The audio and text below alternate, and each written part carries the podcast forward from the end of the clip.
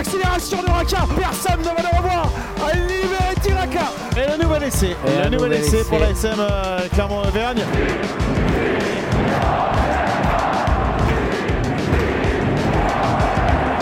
Salut et bienvenue dans l'épisode 24 de la saison 3 du podcast Ici Montferrand, le podcast qui s'intéresse à l'actualité de l'ASM Clermont avec les beaux gosses du service des sports de la montagne aujourd'hui, Christophe Buron, Arnaud Clerc et Didier Cros. Messieurs, bonjour. Salut Martial. Vous en êtes un autre, Martial. Bonjour tout le monde. Il y a longtemps que je ne le suis plus. Allez, euh, ce week-end, il n'y a pas eu de match euh, de l'ASM à Agen pour cause de Covid.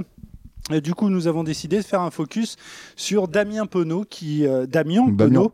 Et je fais comme, euh, je fais comme euh, Fabien Galtier, et qui a dit euh, Damien lors de son point presse. Damien Penaud, donc, qui lui a joué avec l'équipe de France face à l'Irlande, c'était dimanche. Euh, L'ailier de l'ASM a inscrit un essai rapidement, messieurs. Un commentaire sur sa prestation, euh, Christophe? Eh ben, 5 sur 10. Voilà. C'est la note de l'équipe d'ailleurs. Eh ben, c'est, je suis assez d'accord avec, euh, avec eux. Euh, c'est un garçon qui est capable de faire des différences, on le sait, de- sur les prises de balles, sur ses appuis, sur la vitesse.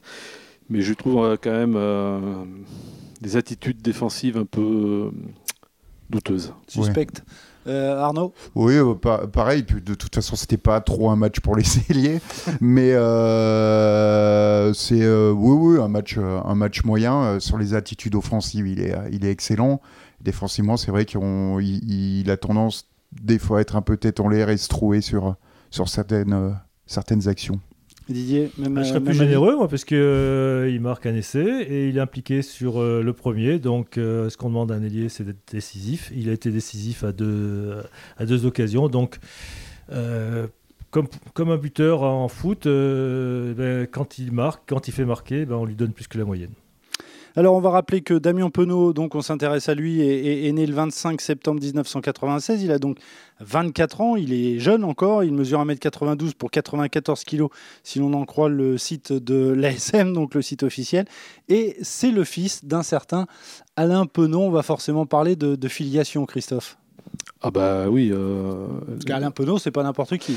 Ah non, non, ça a été un- d'abord une, une icône du rugby corésien qui a été faire finir sa carrière ailleurs, notamment à Toulouse, mais ça a été un des Avec qui il a eu un titre de champion de France. Tout à fait. C'est un des très très bons joueurs, un des très très bons ouvreurs de, qui a connu euh, l'équipe de France euh, à cette période-là. Et euh, oui, ça a, été un, ça a été un grand joueur qui a peut-être pas eu la carrière internationale qu'il méritait pour euh, tout un tas de raisons, peut-être hein, des, blessures au mauvais moment, des voilà. Mais sinon, c'était un joueur technique, c'était un joueur, euh, un vrai, un vrai et bon joueur de rugby, oui, en effet. Le Alors, père, qui était demi-ouverture, le fils était plutôt au centre euh, de, for- plutôt Ouais, centre de formation. au centre, ouais. Mm. Il a d'ailleurs débuté à l'ASM à, à 20-21 ans au poste de centre. hein. Il, s'est- il est champ- l'ASM est championne de France en 2017 avec de- Damien Penaud au centre. Il a glissé à l'aile euh, parce que peut-être que ses qualités, euh, enfin le staff a estimé que ses qualités étaient plus exploitables à ce poste-là. C'est pas le staff de l'équipe de France de, de Brunel qui avait plus ou moins poussé euh, pour le mettre à l'aile? Oui, qui avait un Ouais. petit peu demandé à Zema, voir C'est ça, ouais, il me à une semble. époque ouais. où il y avait peut-être plus de place aux ailes en équipe Mm. de France. C'est peut-être pas forcément le cas aujourd'hui, et encore que. Euh, Certains, certains disent que c'est même Damien Penaud qui a demandé à Azema. Ça, c'est la légende. C'est peut-être la légende urbaine. je ne sais pas trop. Après, au centre, c'est vrai que c'est un autre poste. hein. Ça demande euh, une implication défensive euh, très particulière que n'a peut-être pas ce garçon. Ouais, je, je le trouve plus intéressant à l'aile qu'au centre, euh, notamment pour ses qualités sur les ballons hauts. Et, euh, notamment sur les renvois, il arrive à en récupérer quelques-uns euh, parfois. Et euh, ouais, ses qualités sur les ballons sont peut-être plus utiles à l'aile qu'au centre. Il était craint d'ailleurs par les Irlandais, visiblement, parce qu'ils l'ont pas du tout ciblé dans le jeu au pied. hein, Mm. ou très rarement. Ils ont plutôt ciblé le fond du terrain et, et du lin. Euh, Damien Penaud qui a fait ses, débuts à, Brive, hein, tu l'as dit, où, jouait son, père. Il est né d'ailleurs à, Brive, euh, Damien Penaud. Brive qui, n'a pas souhaité le, conserver. Et, son père a expliqué dans une euh, interview à l'équipe que j'ai retrouvée alors en mars 2016 qu'il avait mal vécu cette rupture avant de filer à, Clermont. Tu, fais la moue là, Christophe Oui, non, non, je pense que. Que Brive n'ait pas voulu le garder, je suis un peu étonné, mais quoique. Ouais, je sais pas, je n'étais pas assez proche du club de Brive où je suis Bon, après, c'est la version d'Alain Penaud. hein, donc, euh, Après que le joueur lui-même, sur les conseils de son père, ait préféré Clermont à Toulouse, par exemple, euh, ça, je peux le comprendre. Oui, euh, ça m'étonne pas qu'il l'ait poussé plus du côté des volcans que du côté de la cité rose. Alors, La tu l'as dit- rose, pardon. tu l'as dit aussi, lancé dans, dans le grand bain lors de la saison 2015-2016. Il est donc champion de France en, en 2017 dans une équipe où il est titulaire au centre aux côtés de Rémi Lamera. Il a donc 20 ans. Il est remplacé à la 49e par Aurélien Rougerie. Euh, quel souvenir vous avez, messieurs, de cette, euh, de cette finale? Parce que, euh, alors là, est-ce que c'est est -ce c'est la légende ou, ou- ou pas? On, on dit que c'est Aurélien Rougerie qui devait être titulaire et qui a demandé à Azema. Moi, le euh, souvenir, c'est les- c'est sur l'essai. euh, Oui, oui. il est- mais il alors, est- est-ce que tu dis il, est, il est l'anecdote décisif sur l'essai Ah de oui, Raka, oui, oui. bien Bah, sûr, C'est lui, euh, c'est lui, c'est lui qui, fait tout le boulot. c'est lui qui franchit, euh, Ouais. qui, qui casse le pla- premier plaquage et qui franchit la, la défense, euh, en effet. ouais.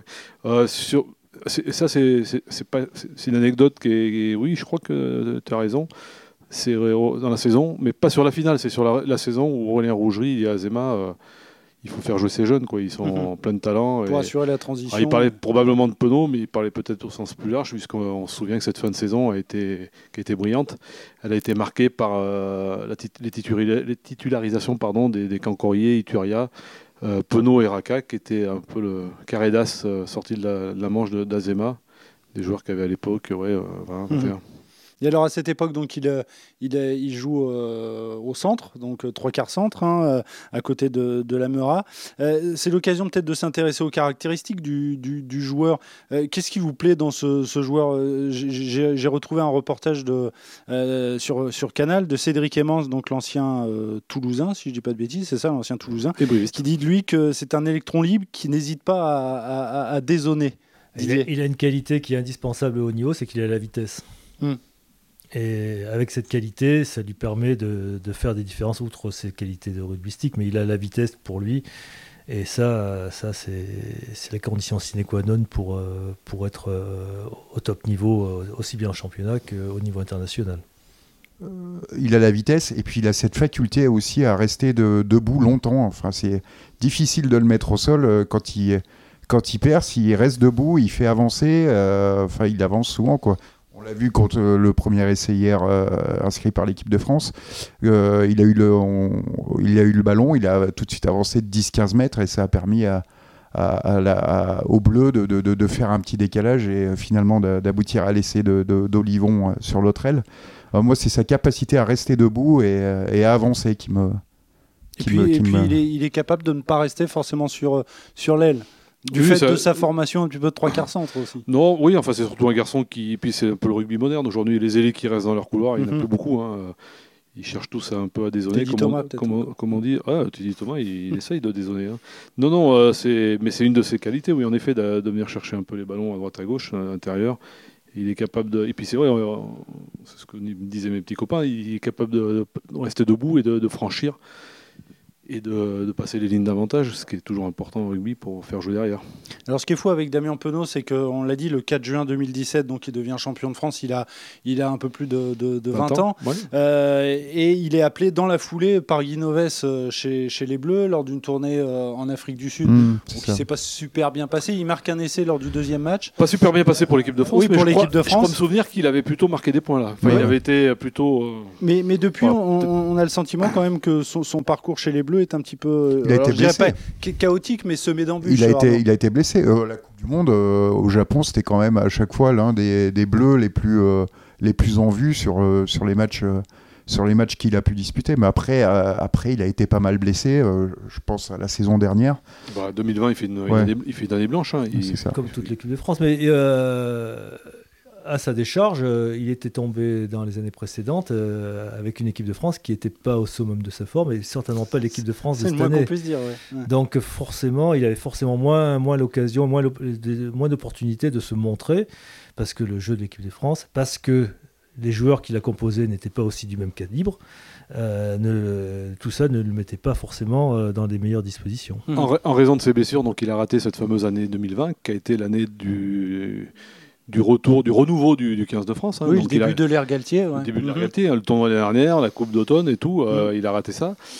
Et donc c'est vrai que c'est peut-être pour ça qu'il a débuté sur le banc en Italie. Bon, il a pour une question stratégique apparemment, il, euh, Galtier l'avait remis là, face à l'Irlande. Après, il faut qu'il se méfie parce que pour moi, il a un côté un peu euh, dilettante sur certaines phases de jeu, notamment la, la défense. hein, c'est pas trop son truc. Et c'est d'autant plus mis en lumière, et notamment sur le match de hier, ça m'a un peu frappé par rapport à son vis-à-vis, Gamin Villière, qui lui, alors lui c'est un chien entre guillemets, hein. mm-hmm. un véritable chien qui va dans tous les rucks, mettre la tête, qui va mettre les mains, tout ça, ce que ne fait pas Damien Penaud. Hein. Bah, Teddy Thomas le fait pas non plus par contre. Teddy Thomas ne le fait pas non plus, mais il a un côté un peu, euh, voilà, euh, un peu cool là sur les, défenses. Sur, je passe sur, sur l'attitude homme à homme. Hein. Donc ça veut dire que pas sur l'organisation, pas sur les montées, tout ça. Là, il sait faire. Euh, ouais. Ça veut dire que pour toi, c'est pas forcément un titulaire en puissance? Ah, Non, non, j'ai pas dit ça. Faut... Mais il faut qu'il fasse attention. Faut pas qu'il, hmm. peut-être qu'il monte un petit peu le curseur à ce niveau. Alors pour anecdote, je crois savoir que récemment en club, il s'est fait pas mal chambrer par ses petits copains. Je crois que c'était un match contre Castres où il va gratter un ballon, je ne sais pas si vous vous en souvenez. Et je crois qu'il s'est fait chambrer en disant qu'il avait réussi son premier grattage de sa carrière. Donc euh, voilà, ça en dit long sur le caractère du garçon dans ce domaine euh, du combat rapproché.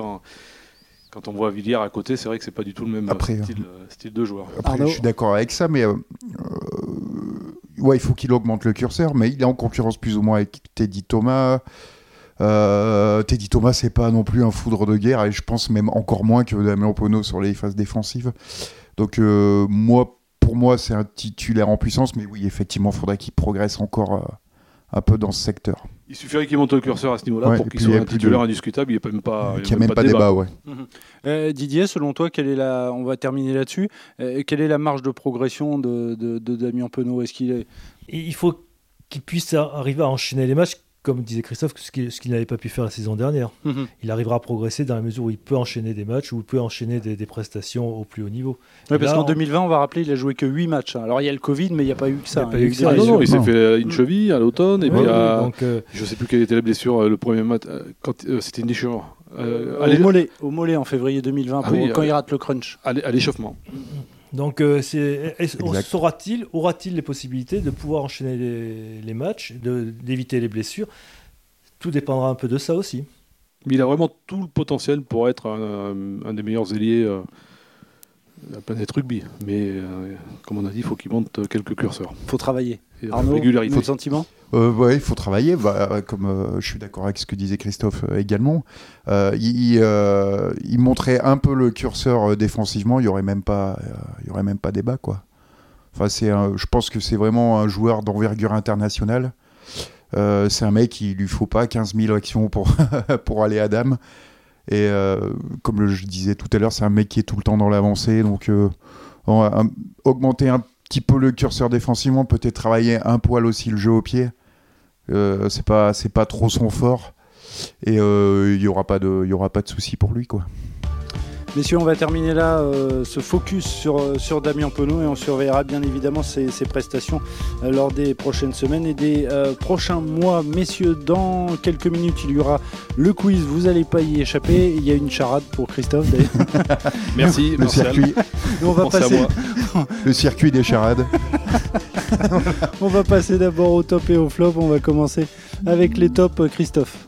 Ben, mon top, c'est la défense de cette équipe de France. Hein. Hier, on a vu dans ce match-là. Euh, alors, cette victoire m'a fait penser, euh, vraiment, c'est pour moi, c'est un reflet de. C'est la même chose que l'Écosse à Twickenham. C'est-à-dire qu'elle est basée sur une énorme défense. Je crois que les Anglais se sont cassés le nez euh, sur les Écossais la semaine d'avant, comme les Irlandais auraient pu jouer pendant 1000 ans hier. Bon, ils ont bien marqué un essai, mais c'est un essai quasi gag, hein, un rebond favorable sur, une, touche, une touche détournée. Mais franchement, l'équipe de France a mis en place euh, une défense euh, chapeau euh, extraordinaire, hein, très difficile à très difficile à contourner, à franchir. Et les Irlandais n'ont pas eu d'autre solution, même s'ils aiment beaucoup ça, c'était de taper au pied. Hein, il n'y avait que ça, c'est-à-dire mettre essayer de mettre le troisième rideau en difficulté, mais ce n'a pas été le cas, hein, parce que Dulin était impérial dans ce domaine-là. Mais face à, ce type de système et d'agressivité défensive, euh, je vois mal comment les, équipes peuvent, vraiment basculer, euh, peuvent vraiment franchir. D'autant qu'il semble qu'il y ait une espèce de, euh, de passage de témoin. Actuellement, l'Irlande est en, baisse de vitesse régulière, l'Angleterre aussi, alors que la France monte d'un cran. Donc il y a Il y, a, P- il y une inversion des, euh, des forces. Il y a une inversion des forces par rapport au, euh, il y a 4-5 ans. Là, et, Et le Pays de Galles, euh, ça gagne, mais c'est pas terrible non plus. Donc, effectivement, Mm. donc, Non, il y a pas, on sent qu'il n'y a pas la même marge de manœuvre. Ouais, ouais. Que ce soit les Écossais ou les Gallois qui, ont, qui peuvent faire des bons matchs aussi, mais on sent une force tranquille dans cette équipe. euh, et je vous dis, quand on a ce socle-là, de toute façon, ça correspond à- au rugby moderne. Aujourd'hui, c'est vraiment la défense qui est la base et le, le socle d'une d'une performance, comme l'était avant la mêlée. J'ai a envie de quoi dire. faire. Donc, ton top, Arnaud, s'il te plaît? Alors mon top, c'est un. je- J'en avais déjà fait un top, euh, c'était à l'automne pour la, la Coupe de printemps. C'est Grégory Aldrit, encore une fois. Oui. Et euh, La Coupe de printemps? Oui, le non, la Coupe d'automne. Oui. On est. La Ligue d'automne des Nations. Voilà, c'est ça. Euh, oui, Grégory Aldrit, euh, je- et encore un, un match extraordinaire hier. Enfin, c'est impressionnant comme euh, Mm. ce gars, il avance, il fait 99 mètres avec le ballon. Euh, défensivement, il est monstrueux, il fait 15 plaquages. Enfin, il est partout. euh. Avec un problème au genou, visiblement. Oui, oui. Je me disais. euh, Arthroscopie à la veille de- du tournoi. hein. Bah, euh, je me disais, bon, peut-être que pour ce tournoi, il risque d'être euh, un peu diminué, mais enfin, le match qu'il fait hier, c'est monstrueux. Enfin, ce, ce- ce gars m'étonne à chaque sortie et, euh, et vraiment, ça, de- ça devient euh, un joueur de, de- de- de- de classe vraiment mondiale. Euh, Didier, ton top, s'il te plaît. Ben, mon top, il sera domestique. euh, il sera, euh, concerne euh, ben, Bordeaux-Bègle qui, qui, qui enchaîne les, les bons résultats. Ils, restent sur une, ils sont sur une série de 6 matchs euh, sans défaite, 5 victoires et un nul, tant que je me souvienne, contre les SM d'ailleurs. Et donc c'est l'équipe qui, qui monte, qui monte lentement mais sûrement. Euh, cette série, ils les a fait passer de la, tant que je me souvienne, de la, de la 8e à la 3e place. Euh, et ils ont retrouvé le dynamisme qui était le leur euh, la saison dernière où ils ont été, bah, ils ont été coupés en plein vol par, par ce qu'on sait, quoi, par la crise sanitaire. hein. J'ai un trou de mémoire, l'UBB qui a battu le Stade, Stade français, hein, c'est ça, qui a battu, qui a écrasé le Stade français ce, ce, Mm. enfin, ce vendredi. Là. Signalons aussi la belle victoire de La Rochelle à, à- à Toulon. Euh, on passe au flop, euh, Christophe. Alors mon flop, qui n'est pas vraiment un flop, mais c'est un, ouais, c'est un coup de moyen pour, euh, à mon avis, à venir pour l'ASM. Avec le départ de Timani, bah déjà c'est c'est le fait qu'on ne voit- on ne verra plus de Timani qui doit partir, si je crois, demain, le 15, c'est ça hein, On est Mm. le 14 Il devait, il devait Non, on faire est le ma- 15 Oui, il ah devait non, faire- voilà, il devait faire le match Ouais. à Agen, ouais, c'est Voilà. ça. Il devait faire le match à Agen et partir lundi. Oui, Ça non, non, devait être son il match, doit- euh, là, doit- d'adieu. il est peut-être dans l'avion. Donc, euh, pour moi, cette absence, enfin, ce départ va vraiment, euh, vraiment handicaper l'effectif clermontois parce que du coup, bah, il n'y a plus que deux, euh, deux titulaires en puissance avec Vahamina et Généraziac à ce poste-là. Euh, certes, léger. certes, euh, il y a les jeunes, hein, il y a Thibault Lana Mhm. notamment, qui peuvent euh, vraiment euh, M'entendeur. Bah, Van Tender, il l'a plutôt replacé en poste de troisième lignel. Est-ce qu'il va le remettre euh, des choses, le- dans, dans la cage. On ne sait pas. Et puis il y a cette énigme euh, de, de ce joker qui vient d'arriver, quoi. enfin de ce joueur supplémentaire, euh, Everson. Personne. Euh, Qu'est-ce qu'il vaut? Est-ce qu'il est au niveau physique Euh, Les jours ou les semaines à venir le diront, mais il faudrait quand même pas qu'il traîne parce que sinon, euh, déjà que cette année, euh, l'ASM a pas forcément brillé par l'arrivée de ses jokers et joueurs supplémentaires en termes de temps de, temps de jeu, ne serait-ce que ça. Il faudrait que ce garçon prenne vite sa place dans un, dans un roulement à ce poste-là, sinon euh, à quoi ça sert quoi Et je vois pas comment on peut finir la saison, notamment en phase finale, avec euh, que les seuls Vahamina et Gédrasiak euh, rôder au, au plus haut niveau quoi. Alors euh, mon flop euh, domestique aussi, comme Didier, mais euh, c'est une trajectoire un peu inverse à celle de l'UBB. C'est Lyon qui, a concédé sa sixième défaite en huit, en huit rencontres. Et là, on constate au classement qu'il y a un petit, un petit fossé, qui, enfin un petit fossé. Je sais pas, un petit sillon, on va dire. Bah, qui- c'est un peu faussé parce que je crois que les deux Oui, oui, euh, clubs ont, euh, qui sont Alors Lyon, en- euh, Lyon a 4 match en points, de, quatre points de retard sur Toulon et 6 sur la SM euh, qui est qui ont- cinquième. qui ont mais qui ont un match en en retard à jouer, qui vont le jouer le, le, le- le dernier week-end de février, Mhm. Toulon contre Bayonne et euh, la SM contre Agen. On peut penser euh, que, deux, euh, que ça fera deux victoires pour, euh, pour Toulon et la SM, et là on constate qu'il va vraiment y avoir un, quand même un, petit écart euh, de fait sur la, sur la septième place. Et ouais, c'est un peu décevant pour ce club de Lyon qui était, euh, à l'image de l'UBB, qui était bien placé l'an dernier, et cette année, euh, Ils sont un peu dans le dur, là, nos amis lyonnais. Ils sont un peu dans le dur, ouais. Mm. Ils sont en train de manger leur pain noir aussi au niveau du calendrier. hein, et ce qui, la suite leur sera. Ouais, les, cinq derniers matchs. euh, C'est ce que disait. Christophe la semaine dernière. Ouais. Effectivement, ils ont Ouais. un calendrier plus facile. euh, Ouais, mais, euh. Mais bon, à l'entrée- de la dernière ligne droite, s'ils ont plus de 10 points Ouais. de retard sur le sixième, ça va quand même être compliqué. Ça dépend plus que plus d'eux forcément, quoi. Allez, le dernier flop. Oui, pardon. Imaginons que, que Toulon gagne avec un bonus offensif à domicile contre Bayonne, ça fera 9 points d'écart sur la sixième place. Et Allez. c'est déjà beaucoup. Le dernier flop, euh, celui de Didier. Toulouse, euh, Eh ben, bon, euh, le flop, il concerne Toulon avec euh, la prestation un peu triste de, eh ben, des, des deux ouvreurs de fortune que Mhm. notre ami a. euh, dont j'ai oublié. le Colazo. nom. Colazo. Colazo a été obligé de. Patrice. euh, Patrice Colazo a été obligé de- d'aligner, à savoir euh, l'ancien Clermontois Toyava et Mana, Manoulou, euh, qui ont à 38 et 37 6 ans euh, respectivement, euh, ben, ont montré qu'ils n'étaient pas, pas des ouvreurs. Et si Toulon a perdu, euh, c'est en, bonne partie parce parce qu'ils n'avaient pas à ce poste-là des joueurs susceptibles de bah, d'orchestrer la manœuvre. hein. Vrai ton, que ton- Manu- ton flop aurait pu être aussi le coup de le coup de euh, d'Esbrouf fait par Colazo parce qu'il a dit il a dans la composition d'équipe il annonce Toyava en 10 alors que toute la première mi-temps au moins c'est Manonou qui joue en 10 ouais, Manu mais là c'est 10, c'est la grande spécialité de M. Colazo de vouloir brouiller les pistes un peu à la Noves quoi. Manu en 10. euh, et ça s'est ça s'est retourné contre lui parce que la première mi-temps elle était désastreuse avec Manonou comme dit Didier Ouais. euh, au poste d'ouvreur Ok, c'est noté pour ces et les flops. Comme promis, donc on passe au quiz pour terminer ce, ce podcast. On va commencer avec le jeu du CV, messieurs. hein. Euh, vous participez tous. Euh, je vous donne le parcours- du métier du boulot non je, vous, je vous donne le parcours d'un joueur à travers ces différents clubs. À vous de le démasquer. Alors, le premier inconnu que je vous propose est né le 3 juillet 1967. Nous cherchons un pilier qui n'est plus en activité. ah bah, Alors, Eh, eh, Et merci. Non, c'est les années 40, euh, naissance. 67 plus en activité, ça rassure. hein. bah, je suis né en 65, je suis pas si vieux que ça. Ouais, Tu- tu crois- Et toi, t'es toujours en activité, par Je contre. suis toujours en activité. Alors, le CV, messieurs, un peu de sérieux.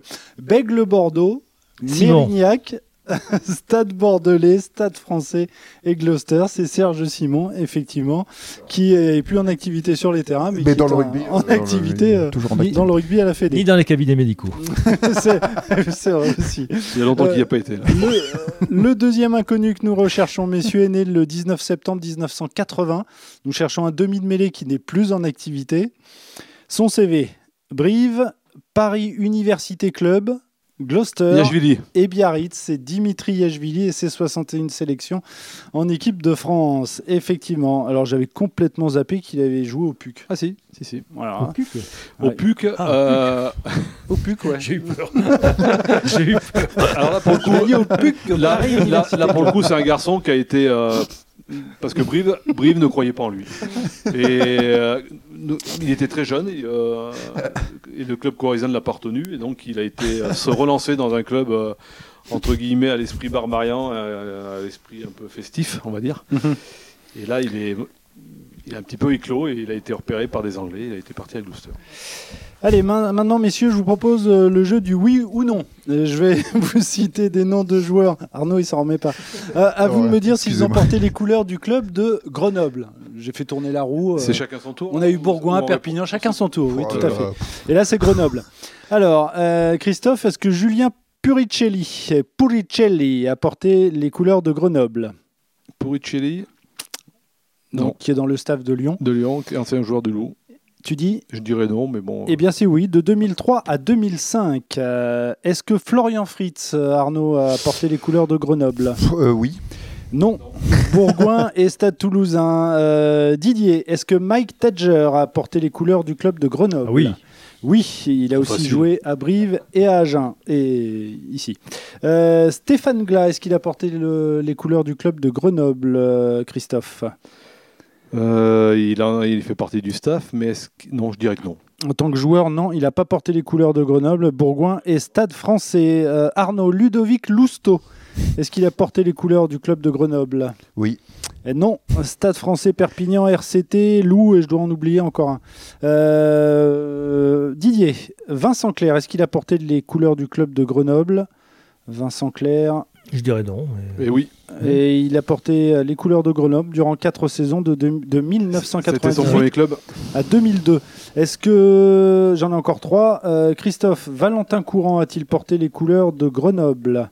Oui. Eh bien, il a, cou- il a porté les couleurs Oui. grenobloises de 2012 à 2015. Il a aussi joué à Brive, au Stade Toulouse. Toulousain et à Biarritz. Euh, Julien Arias euh, Arnaud, est-ce qu'il a porté les couleurs Non. de Grenoble? Non. Bonne réponse. Colomiers et Stade français. Le dernier, il est pour Didier. Est-ce qu'Olivier Brouzet a porté les couleurs du club de Grenoble? Oui, de 1990 à 1996. Notamment la finale de 93. Voilà Olivier Brouzet qui a aussi euh, Olivier Merle. porté les couleurs du Stade français. Le et fils d'un lanceur de poids, D'un lanceur de poids. champion de France. Ignoré. Euh, le jeu de la citation, avant le jeu de la charade, qui a dit à propos de Damien Penaud Quand il arrive, il est toujours en tongs et en jogging, on dirait qu'il vient de se lever il y a 5 minutes Rougerie. pour prendre son petit déj. Non. Non, c'est quelqu'un de l'équipe de France. Non Oui, oui, oui, oui, oui. Euh, pas en ce moment, mais c'est un joueur, oui, encore en activité. C'est un joueur de l'ASM. Hein. Ituria Donc, Ituria, c'est lui qui a sorti ça dans un reportage consacré à Damien Penaud sur, euh, sur Canal il y a quelques, quelques années, il y a peut-être deux ans, je crois. Allez, on termine comme promis avec une euh, charade. Alors, messieurs, vous devez trouver un joueur né le 20 février 1980 qui a joué au poste de troisième ligne et qui a porté les couleurs de l'équipe de France. Alors, c'est parti. Mon premier est la première lettre de l'alphabet. Mon deuxième ne pleure pas. Mon troisième est Harry un... Nordoki. Non, tu m'as foutu en l'air ma charade là. Donc mon troisième est un, mon troisième est un département de la région Hauts-de-France, cher à Danny Boone. Mon quatrième est une note de musique et mon cinquième est la traduction anglaise du mot clé. Ouais. Mon tout est Eh Imanol, oui, Harry Elle est Nordoki, parfaite en plus, il n'y a pas d'à peu près. le mot 82 non, c'est- C'est sélection. peut-être pour ça que j'ai trouvé. Équipe de France.